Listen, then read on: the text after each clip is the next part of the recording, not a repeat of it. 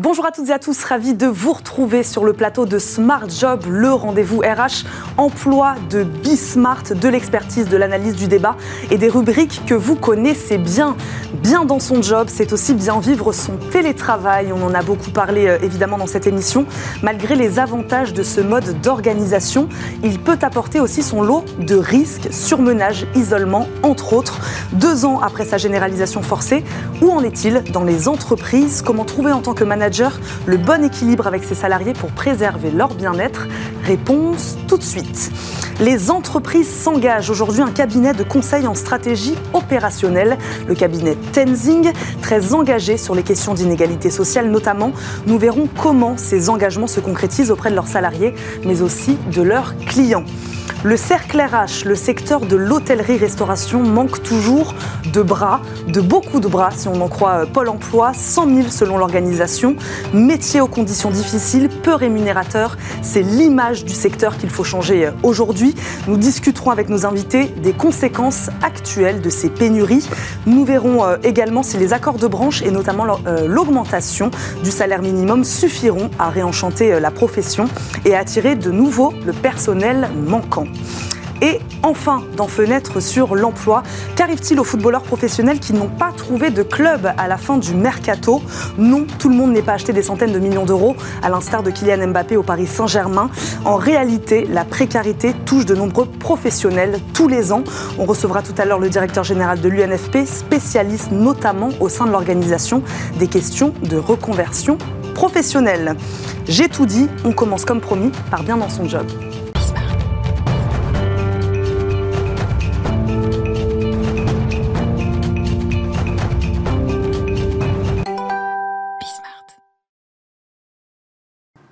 Comment bien vivre son télétravail Sur le papier, il promet de nombreux avantages, c'est vrai.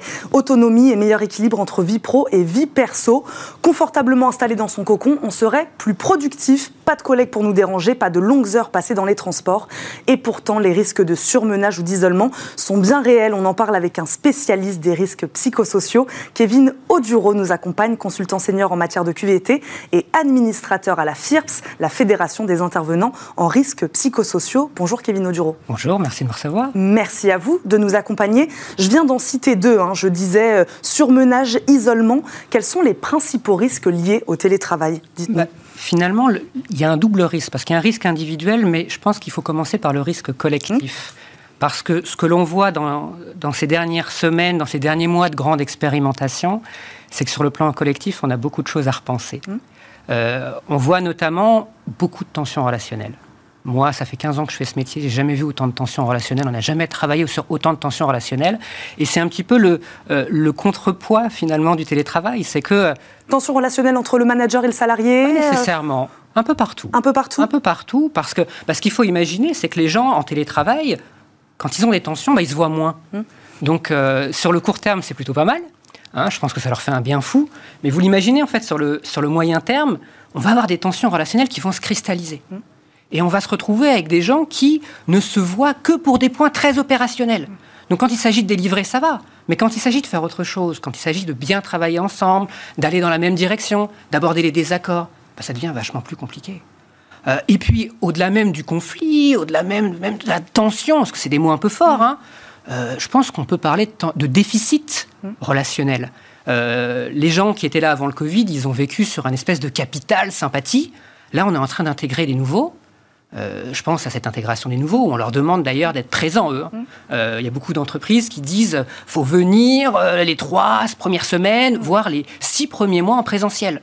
Mais ils se retrouvent dans des bureaux qui sont parfois à moitié pleins. Mmh. donc ça pose une question, en fait, de se dire mais comment on va réussir à travailler ensemble? Comment on va parler des désaccords?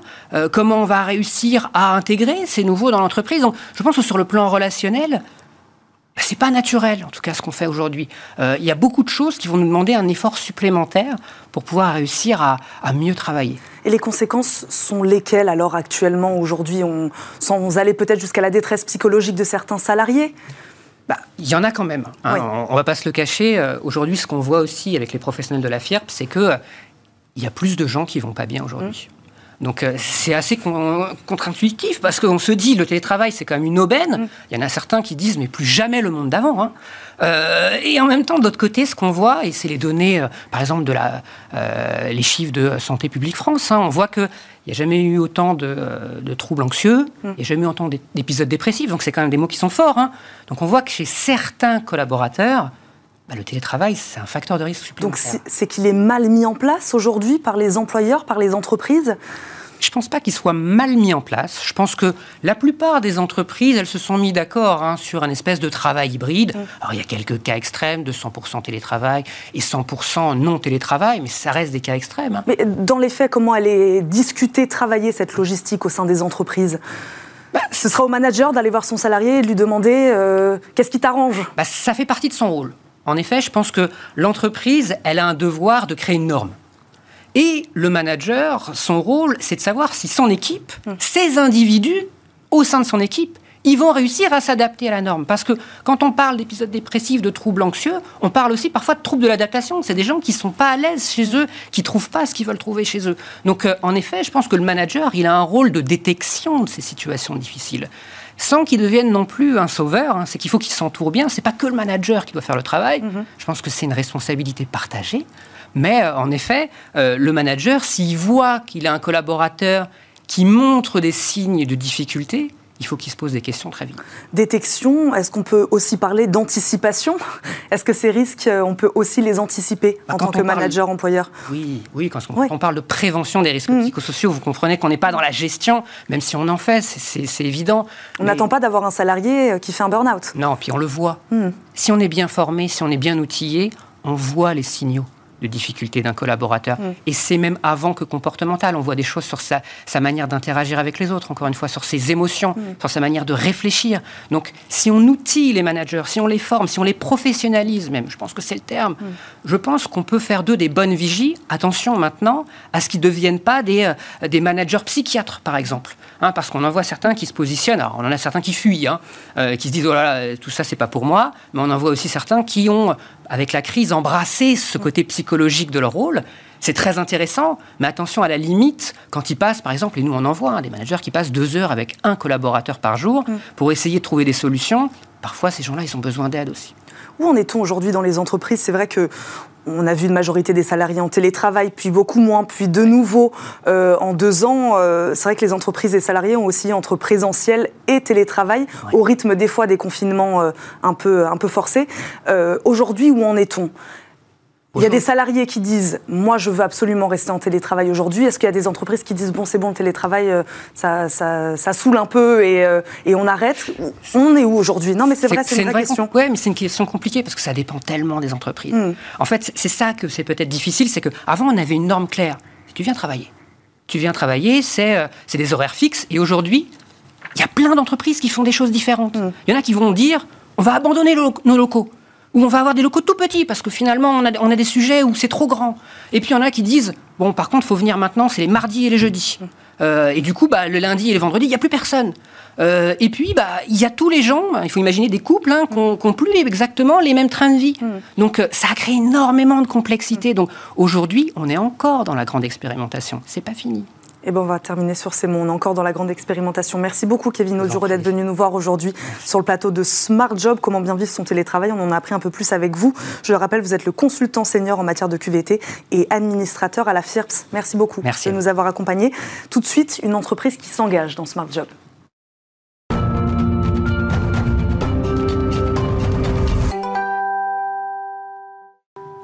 Zoom aujourd'hui sur une entreprise engagée pour la mixité sociale, ESS par la gouvernance depuis sa création, Bicorp par les modes de fonctionnement et société à mission, le cabinet de conseil en stratégie opérationnelle Tenzing. On va tenter de comprendre comment ces engagements se concrétisent auprès des salariés du groupe et de ses clients avec Eric Delannoy, le président de Tenzing. Il nous accompagne aujourd'hui. Bonjour. Bonjour. Bienvenue dans Smart Job, Eric Delannoy. Merci beaucoup de nous accompagner aujourd'hui. Ma première question est simple. Cabinet de conseil en stratégie, on va peut-être essayer d'expliquer à nos téléspectateurs en quoi ça consiste. Quelles sont les missions, on va dire, principales de Tenzing aujourd'hui?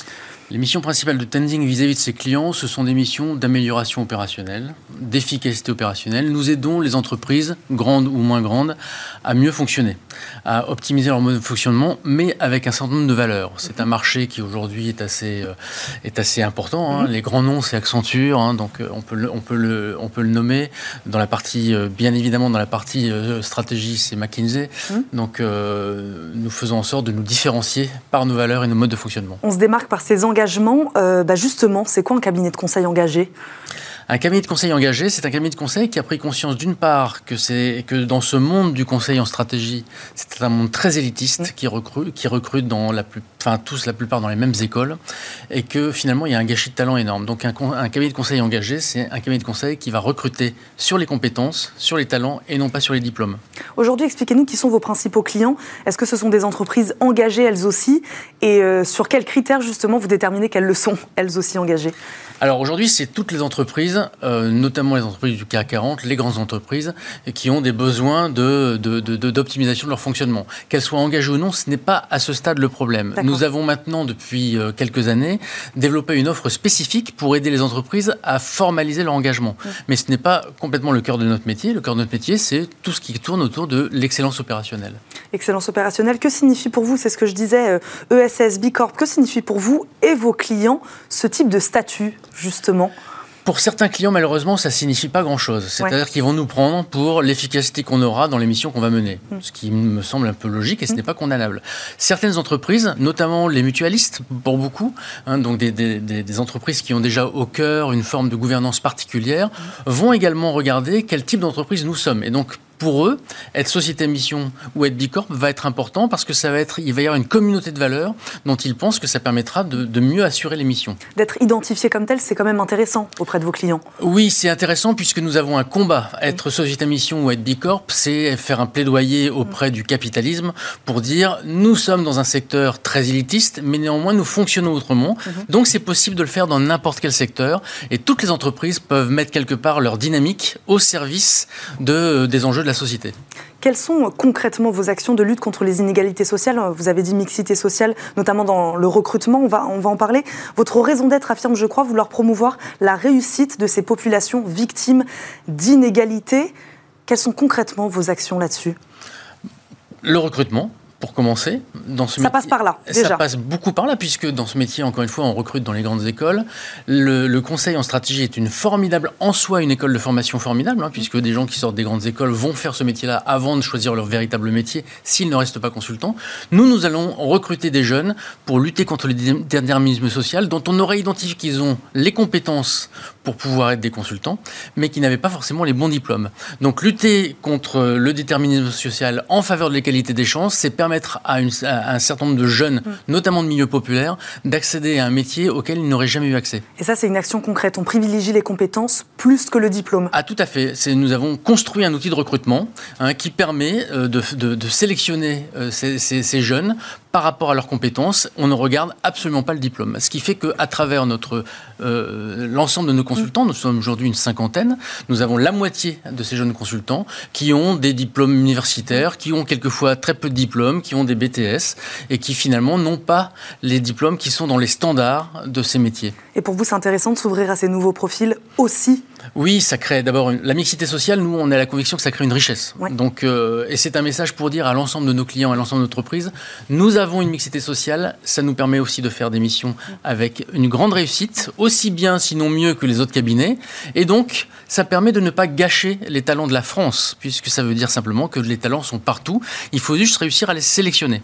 J'avais une question. Vous appliquez ce que vous appelez euh, chez Tenzing le dividende sociétal. Expliquez-nous ce que c'est et comment ça marche. C'est intéressant. Le dividende sociétal, c'est le choix qu'on a fait de, ce sont les choix des associés, de renoncer aux dividendes c'est une activité très lucrative, le, conseil, le, conseil, et ce n'est pas parce que nous sommes engagés que nous ne devons pas gagner d'argent, puisque pour pouvoir mettre en place nos engagements, nous devons avoir de l'argent. Donc nous avons fait en sorte que les dividendes que les associés auraient dû se distribuer, on va les distribuer à travers le pretensing de l'égalité des chances, qui chaque année permet de donner nos dividendes aux associations que nos collaborateurs auront choisies.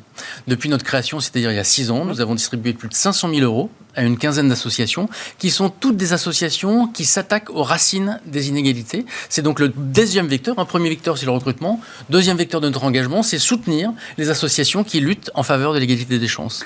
Merci beaucoup Eric Delannoy de nous avoir présenté vos engagements aujourd'hui, les engagements de, de, la société Tenzing. Je le rappelle, vous êtes son président. Merci beaucoup d'avoir été avec nous aujourd'hui dans Smart Job.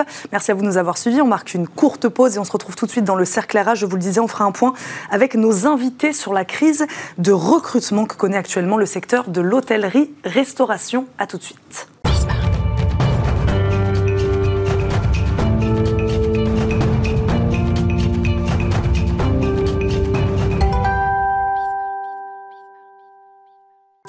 De retour dans Smart Job, c'est l'heure du cercle RH. On revient sur la crise de recrutement du secteur de l'hôtellerie, restauration. 100 000, c'est le nombre de salariés qu'il manque aujourd'hui sur le marché, selon Pôle emploi. La branche fait tout pour renforcer son attractivité. Comme la signature de cet accord sur l'augmentation des salaires minimum, elle négocie aussi avec les partenaires sociaux pour améliorer les conditions de travail. On en parle aujourd'hui avec Laurent Taïeb, entrepreneur, hôtelier reconnu évidemment pour son savoir-faire dans la création des lieux de vie et bien sûr président du groupe Laurent Taïeb. Bonjour. Bonjour. Bienvenue sur le plateau euh, de Smart Job. Merci beaucoup de nous accompagner aujourd'hui. Un mot d'abord sur l'ampleur de la crise du recrutement dans le secteur. Est-ce que vous, ces chiffres vous paraissent euh, cohérents? 100 000 personnes qui manquent actuellement aujourd'hui oh, Je pense qu'ils sont cohérents. Je pense même peut-être qu'il manque encore un peu, un peu plus de monde que ça. Une ampleur inédite? Inédite, non. Je pense qu'on a déjà connu euh, des manques d'emploi. C'était déjà euh, le cas. Mais concentré sur un aussi court euh, temps, ça, c'est inédit. J'ai un autre chiffre sur lequel je voulais vous faire réagir aussi 200, 270 000 postes en CDI et CDD non pourvus avant l'été 2022. La DARES parlait de 237 000 employés qui ont disparu carrément en un an. Euh, est-ce qu'on sait où ils sont passés ou est-ce qu'on a un espoir de les retrouver un jour, ces salariés? Alors, je ne sais pas où est-ce qu'ils sont passés. Euh, j'ai l'impression qu'il y a une histoire euh, qui est liée avec le Covid, hmm.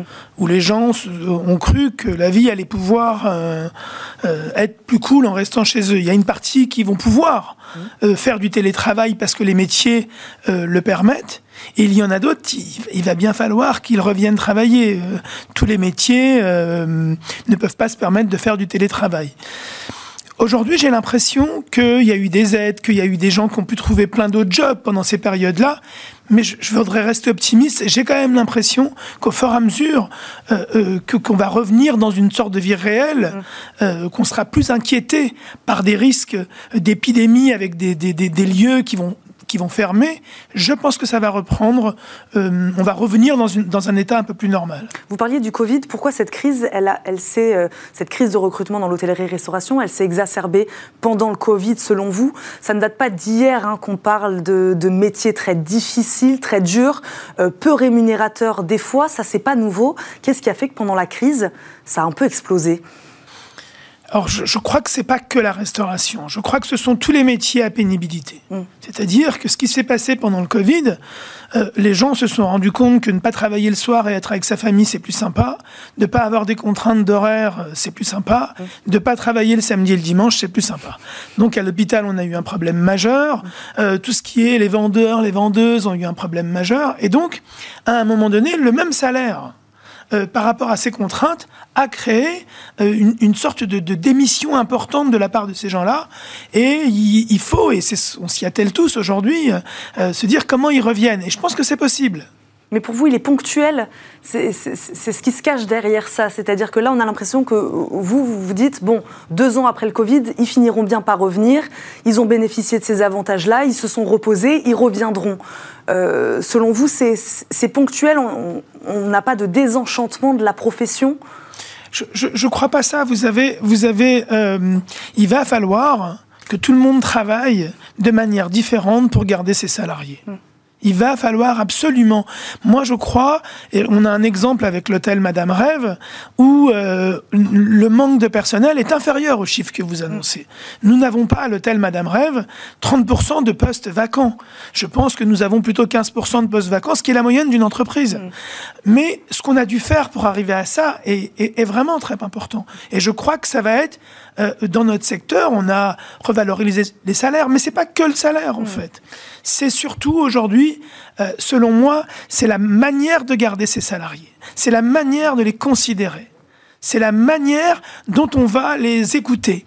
c'est la manière d'adapter le monde moderne à aujourd'hui. C'est tout ce genre de choses qu'on va pouvoir développer qui vont faire que on va retrouver une attractivité. Bah, c'est pour ça que vous êtes là, vous allez nous les donner, hein, d'ailleurs, ces exemples concrets, comment vous avez fait pour les valoriser, ces salariés-là, chez vous. Mais c'est intéressant ce que vous dites, puisque on peut distinguer, euh, je ne sais pas comment on pourrait dire, deux filières, en tout cas aujourd'hui dans le, dans le secteur, sur le marché de l'hôtellerie-restauration. Il y a cette filière un peu plus de luxe, hôtellerie-restauration de luxe, et l'autre, euh, et euh, la crise de recrutement n'est pas la même dans les deux. C'est vrai. Pour une raison extrêmement simple. Mm. C'est-à-dire que, par exemple, quand vous avez un petit restaurant et que vous travaillez, euh, ce que, ce que, ce que j'ai fait pour commencer dans ma vie, mm. on est toujours une sorte de. On essaye d'être très paternaliste. Et, quelque part, mais les heures supplémentaires sont pas toujours payées, les gens travaillent dans des conditions. Tout ça, c'est terminé. Mm. C'est un monde d'avant. Et il n'existera plus, et heureusement, parce que sinon, on ne devient pas du tout intéressant euh, euh, pour trouver des gens, pour travailler dans nos établissements. Chez nous, dans l'hôtellerie de luxe, on a mis dans tous les restaurants euh, les pointeuses. Chaque minute travaillée est réellement due. On ne peut pas discuter, c'est son badge, à quelle heure il arrive, à quelle heure il part. Il va falloir que tout le monde s'y mette, mais ça va coûter de l'argent. Donc il va y avoir un rééquilibrage économique de, cette restauration, de ces petits hôtels, euh, pour arriver à un équilibre que je ne peux pas euh, vous donner précisément. Mais c'est vrai que l'hôtellerie ou la restauration, j'allais dire de luxe, a moins souffert en recrutement recrutement parce qu'elle a pu offrir des avantages plus importants à ses salariés. Donc vous, vous le constatez, la pénurie est beaucoup moins importante, en tout cas dans ces établissements-là. Je dirais pas beaucoup moins. Moins importante. elle est moins importante. Et puis vous avez une deuxième chose qui est assez importante dans notre secteur, c'est que vous avez les pourboires. Nous, on s'est beaucoup battu. Mm. J'avais fait une tribune dans les échos pour essayer de sensibiliser les pouvoirs publics pour défiscaliser les pourboires. On a eu beaucoup de chance, on a été entendu. Euh, euh, c'est considérable la défiscalisation des pourboires pour chaque personne c'est immédiatement payé maintenant sur le, TPE de l'encaissement. Euh, euh, quand, les gens gagnent un peu plus de sous, euh, ils, partent quand même moins, il faut mm. être honnête. Donc cet aspect rémunération est tout de même très important. On va, on va en reparler. Euh, avant de parler des solutions euh, pour réattirer tout ce, personnel manquant aujourd'hui dans, dans, le secteur, moi j'aimerais que vous, nous dites quelles sont les conséquences aujourd'hui de cette pénurie sur les restaurateurs. Qu'est-ce qui se passe en ce moment? On a des restaurants qui ferment, on a des restaurants qui sont incapables de délivrer, faute de serveurs. Euh, voilà, dites-nous votre, votre retour d'expérience terrain. Alors peut-être un peu moins dans vos établissements, peut-être que pour les autres. voilà, quelles sont les conséquences de cette pénurie actuellement? Bah, les conséquences, c'est que vous allez, euh, et vous avez eu, même dès cet été, des gens qui n'ont pas pu délivrer. C'est ce que vous dites. Ça veut mm. dire vous avez eu des gens qui n'ont pas pu ouvrir 7 jours sur 7. Vous avez des gens qui ont dû fermer certains jours. Vous avez beaucoup de mes confrères qui ont réduit la tranche horaire des services. C'est-à-dire mm. qui n'ont pas servi en continuité dans la journée, qu'ils ont arrêté des services à 14h30, mm. qu'ils ont arrêté des services à 22h. Ce qui fait que d'une manière ou d'une autre, l'équilibre économique a été touché. Vous allez avoir des, une, une très grosse partie de la population qui, doit commencer à rembourser les PGE. Mm. Personne n'a tenu son PGE, mm. quel qu'il soit. C'était très difficile, de personne n'avait une trésorerie pour payer à vide des, mm. employés et des, salaires. Donc, c'est ça, en fait, aujourd'hui, le, bilan que je ne peux pas vous dire de manière très précise, mais qui est à risque. Parce que euh, nous avons eu moins ce problème-là dans l'hôtellerie, car il faut un peu moins de monde pour faire travailler un hôtel que ce qu'il n'en faut dans un restaurant. Combien d'établissements, euh, c'est une question aussi qu'on se pose, Laurent Tailleb, ont été forcés d'accepter Donc, il y a ceux qui ne pouvaient pas délivrer. Combien ont été forcés ou obligés d'accepter des salariés euh, qui font aussi le minimum? C'est-à-dire, euh, voilà, on, prend des gens en effet moins compétents parce qu'on n'a pas le choix, moins formés parce qu'on n'a pas le choix. ça, c'est un retour aussi que vous avez de certains restaurateurs mais ça, c'est pas que la restauration, même l'hôtellerie, tout le monde doit composer avec ça. Mm. Ça, c'est un vrai sujet de fond. Mm. Donner envie à ses salariés, c'est très important. Nous, par exemple, pour traiter ce sujet-là, moi, je me considère comme un artisan, même si on est très nombreux. C'est, il faut être là tous les jours, il faut aller les voir tous les jours, il faut savoir comment ils s'appellent, il faut écouter. On est rentré dans une personnalisation du travail la main-d'œuvre va pouvoir euh, tout donner si à un moment donné on arrive à se rendre compte de ce qu'ils font, on regarde ce qu'ils font pas et on trouve le chemin de leur donner envie de le faire. Ça va plus pouvoir, on appuie sur un bouton, boum, il faut faire ça. Ça, je pense que c'est derrière nous dans les métiers à pénibilité. Donc par où commencer alors selon vous, Laurent Taillet, pour rendre ces métiers de nouveau attractifs? Il y a la question de la rémunération, pas que selon vous, mais elle est quand même là cette, cette question de la rémunération. Euh, voilà, aujourd'hui les employeurs vont être obligés d'augmenter drastiquement les salaires s'ils veulent faire revenir euh, des employés? Il y a les salaires, c'est quand même la véritable logique. Il y a un énorme problème de logement dans les grandes villes qui concentrent la plus grande partie des restaurants. C'est très compliqué de se loger aujourd'hui dans des villes comme Paris, comme Bordeaux. Euh, donc il va falloir qu'on trouve des idées pour loger les gens. Ça, c'est le co-living est quelque chose qui peut-être va venir dans ces métiers-là. Euh, il va falloir aussi réfléchir à une logique sur la flexibilité du travail. Mhm. C'est quelque chose qui est important de demain, parce que vous avez plein d'étudiants que ça arrange considérablement de bosser le dimanche, mhm. et vous n'en avez d'autres. Donc, euh, il y, a tout ce travail, mais tout ce travail va nécessiter un encadrement sur des grosses structures qui est assez difficile à mettre en œuvre, mais j'y crois, c'est le monde de demain. Comment expliquer justement, vous, vous parlez, ça va être des accords, hein, des accords de branche aussi, euh, comment vous expliquez que la convention collective, elle est si peu évoluée dans cette branche en, en 15 ans. C'est ce qui a été beaucoup dit aussi. Ça a très peu évolué et pourtant euh, les pratiques, les modes d'organisation du travail, eux, ont évolué pendant ce temps-là. Je pense que vous avez deux manières dans l'hôtellerie-restauration. Vous avez des gens qui étaient habitués, quand ils sont euh, limonadiers, serveurs qui étaient au pourcentage, vu ce qu'ils gagnent quand ils sont au pourcentage, ou vu les gens qui travaillent dans certains métiers euh, de luxe avec les pourboires, euh, n'avaient pas le temps de s'occuper de ça. Hmm. C'était un métier, et c'est toujours un métier, qui permet très rapidement une très grande ascension sociale. Hmm. C'est un métier où très rapidement on peut très vite gagner très bien sa vie. Donc si vous voulez, c'était pas un métier, quand vous allez malheureusement travailler à l'usine, vous pouvez rester 10 ans au même poste sans voir. Quand vous êtes un bon chef de rang, la probabilité de passer manager ou la probabilité de passer directeur d'un établissement est concrète et réelle. Vous pouvez en moins de 3-4 ans doubler ou tripler votre salaire. C'est pareil en cuisine. C'est pareil dans l'hébergement.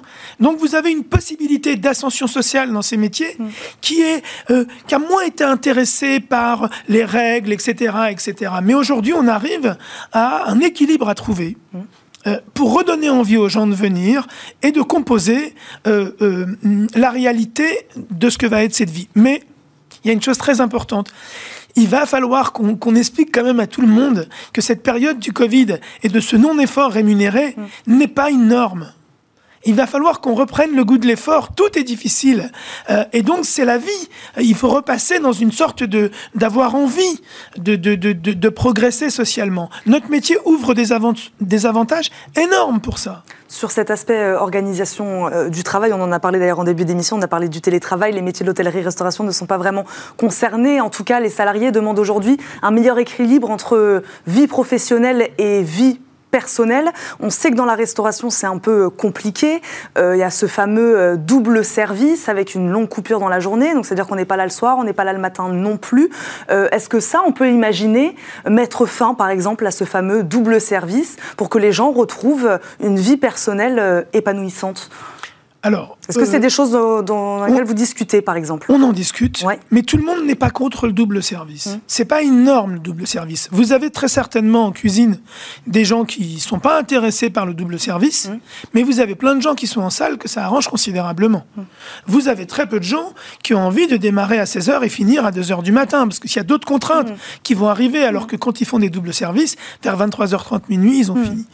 Euh, il y a plein de choses. Ça va pas euh, être tout noir ou tout blanc. Mm. Il va falloir rééquilibrer. Vous avez des étudiants qui, quand ils bossent le samedi et le dimanche, ils veulent travailler le plus possible. Mm.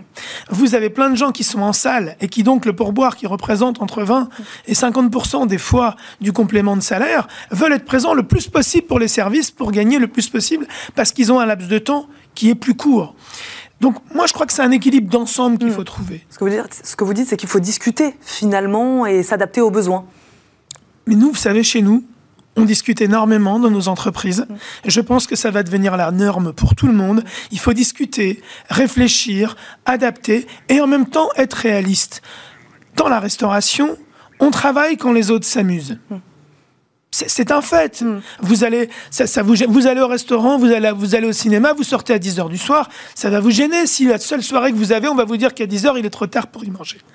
Donc c'est cette chemin-là qu'il faut trouver pour euh, euh, redonner envie, redispatcher le temps de travail, mm. réfléchir avec des gens qui ont des enfants, qui peuvent moins faire telle et telle chose, comment on fait. C'est toute une organisation. Chez nous, on n'a pas de problème avec la coupure. Mm on arrive à discuter avec mm. chacun. Il y en a qui la veulent, qui la veulent pas. Vous savez, aujourd'hui, il y a tellement de pénibilité que si quelqu'un n'a pas envie de faire une coupure et qui vous dit voilà ce que je peux avoir, euh, on, va trouver une solution. C'est celui qui veut pas faire la coupure, qui veut finir à 18h, qui veut pas bosser le samedi et le dimanche.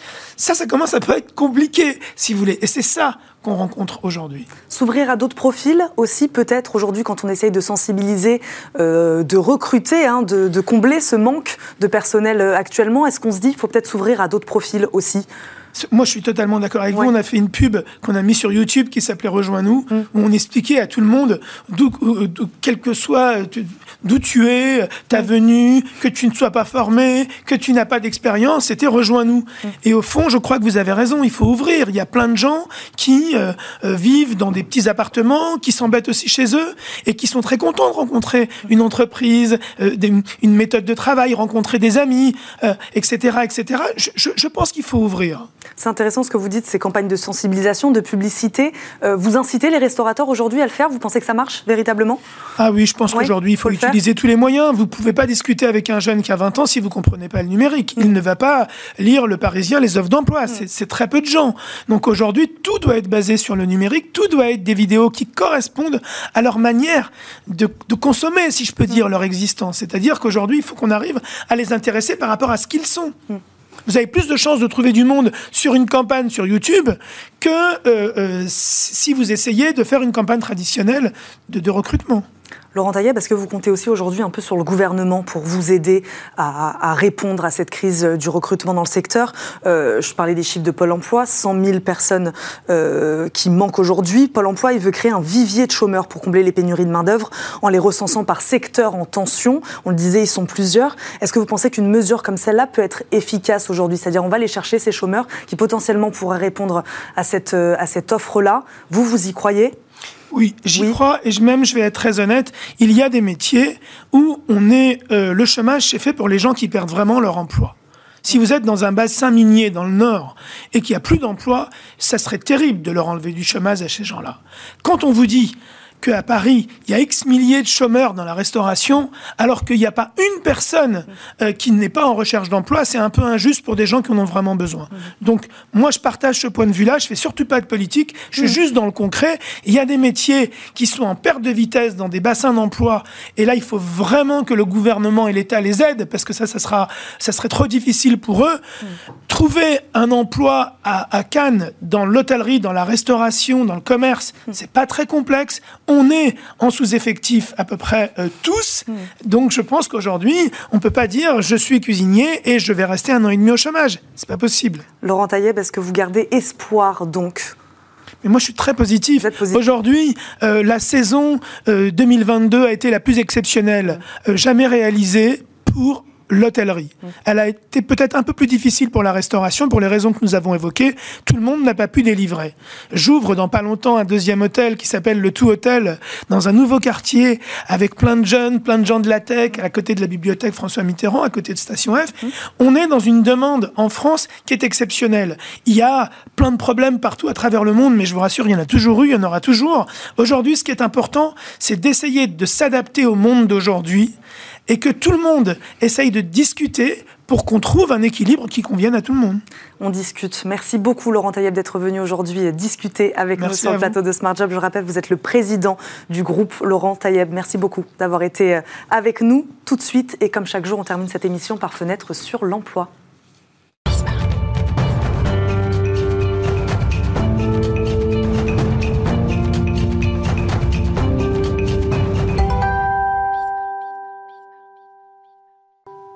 Dans Fenêtre sur l'emploi, zoom aujourd'hui sur ces joueurs de football au chômage ou plutôt sans contrat. Ils sont des dizaines à ne pas être recrutés à la fin du mercato.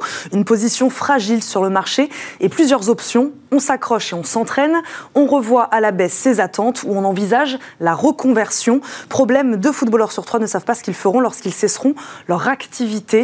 On en parle avec un spécialiste du sujet, un ancien joueur professionnel, actuel directeur général de l'UNFP, l'Union nationale des footballeurs professionnels, mais aussi, aussi responsable de l'ESR, structure de l'UNFP qui accompagne des joueurs dans leur projet de reconversion. Je crois que j'ai tout dit. Bonjour Philippe Lafont. Bonjour, c'est très complet.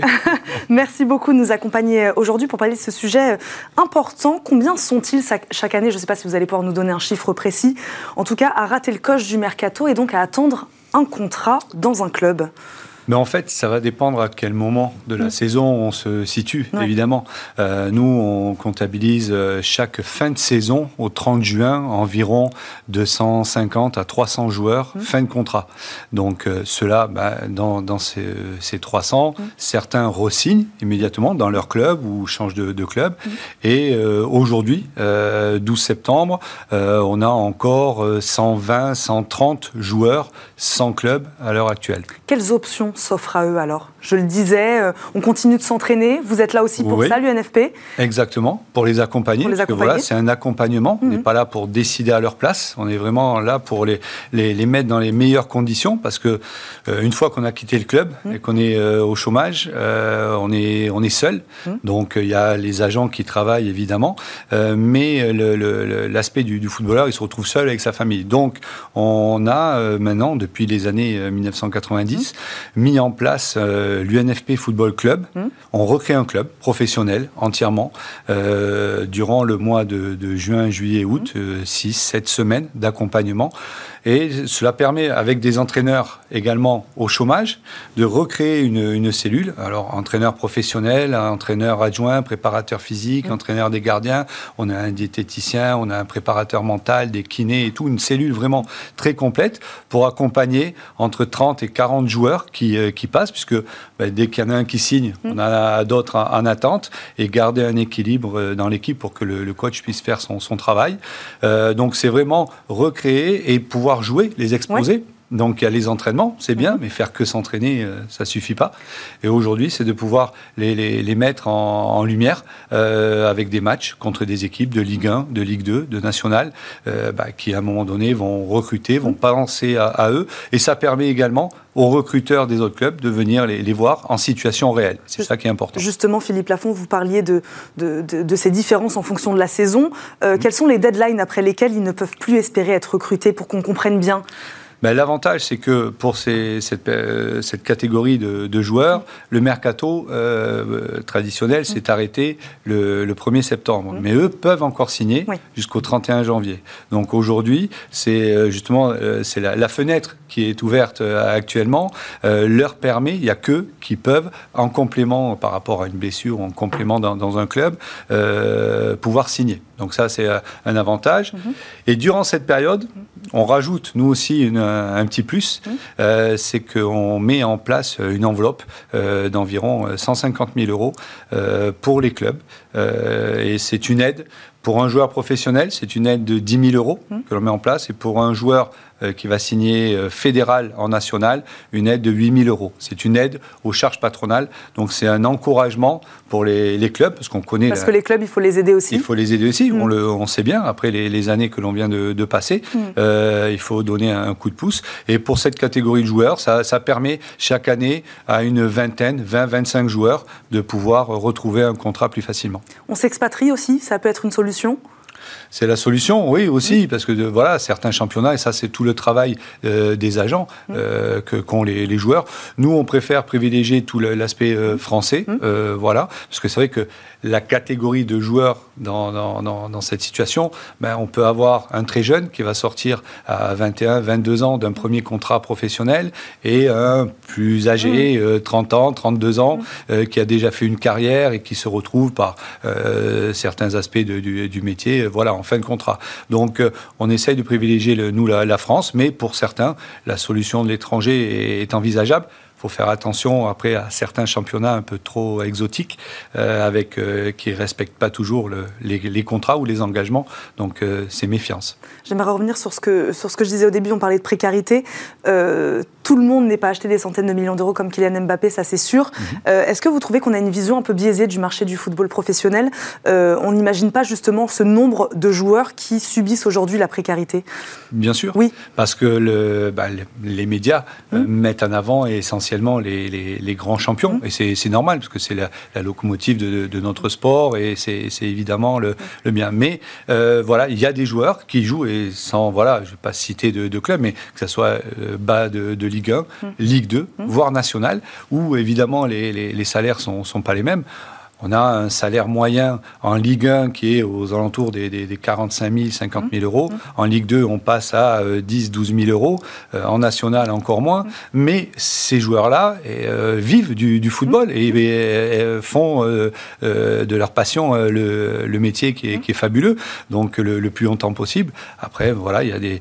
Aujourd'hui, le, le, le chômage est devenu un élément euh, normal de la carrière. On ne peut pas euh, dire, ben voilà, on va faire une carrière mm. non-stop. Euh, voilà, il y avait peut-être un peu plus le, plein emploi dans les années 90, 95, mais et ça c'est accepté aujourd'hui par les joueurs, Philippe Lafont. On l'explique. Ouais. On leur cache pas voilà, il faut le dire, quand on va rentrer dans le, métier de, footballeur, même pour les plus jeunes, leur dire, il peut y avoir, il y a la blessure, ça existe, l'arrêt de carrière sur blessure, mm. ça c'est euh, non, euh, non voulu, mais c'est... Ceux qui ne sont pas blessés, on, imagine l'état psychologique de certains joueurs qui doivent considérer euh, le fait de ne pas avoir été recruté comme un échec, de ne plus jouer pendant des mois, des semaines, ça, peut être dur pour certains joueurs. C'est très dur, et cet aspect-là, on l'a pris en compte aussi au sein mm. du, syndicat, puisque nous avons mis en place une, cellule psychologique, mmh. euh, un temps d'écoute avec un psychologue, anonymement. Ça permet voilà, d'être plus, plus à l'aise sûrement. Mais euh, aujourd'hui, on s'aperçoit que ça soit par rapport à la fin de carrière qui approche, mmh. euh, la, blessure de, longue durée mmh. qui éloigne le joueur ben, de, de sa deuxième famille, du, vestiaire, parce qu'il est en rééducation. Ben, tous ces aspects-là créent et la, situation de fin de contrat aussi. Voilà, c'est des contrats à durée déterminée. Il faut l'accepter. Euh, il y a des renouvellements, mais parfois il faut euh, gérer cette, euh, cette période-là. Le temps passe vite, il nous reste une petite minute. J'aimerais qu'on parle de la reconversion professionnelle, évidemment. À quel moment vous entamez clairement une discussion là-dessus avec ces joueurs-là Le plus tôt possible. Ah oui, évidemment. Il faut les préparer pour mhm. l'après. Préparer, ça ne veut pas dire que ça va s'arrêter demain, mhm. mais on, prend souvent l'exemple d'une assurance pour une voiture. Vous prenez une assurance pour une voiture, vous n'allez pas avoir un accident. Mais la, reconversion, plus tôt on en parle, plus tôt on les prépare. Et aujourd'hui, évidemment, avec les, tous les, outils euh, Internet et le, e-learning mmh. nous permettent de les euh, remettre en scolarité euh, adaptée pour que l'arrêt de carrière soit vraiment préparé et pas subi. Il faut qu'ils soient acteurs de leur après-carrière. Ils ont une chance, ils ont fait un métier fabuleux. Mmh. Ils peuvent choisir le métier qu'ils pourront faire demain. Certains, pas forcément tout de suite, mais voilà, c'est d'avoir ce choix-là et ça se construit. On va terminer sur ces mots. Merci beaucoup Philippe Lafont de nous avoir accompagnés aujourd'hui dans Smart Job. Je vous rappelle, vous êtes le directeur général de l'UNFP, l'Union nationale des footballeurs professionnels. Merci beaucoup de nous avoir accompagnés aujourd'hui. Merci à vous de nous avoir suivis. C'est déjà la fin de cette émission, vous l'avez compris. Merci à Nicolas Juchat qui m'a aidé euh, à la préparer.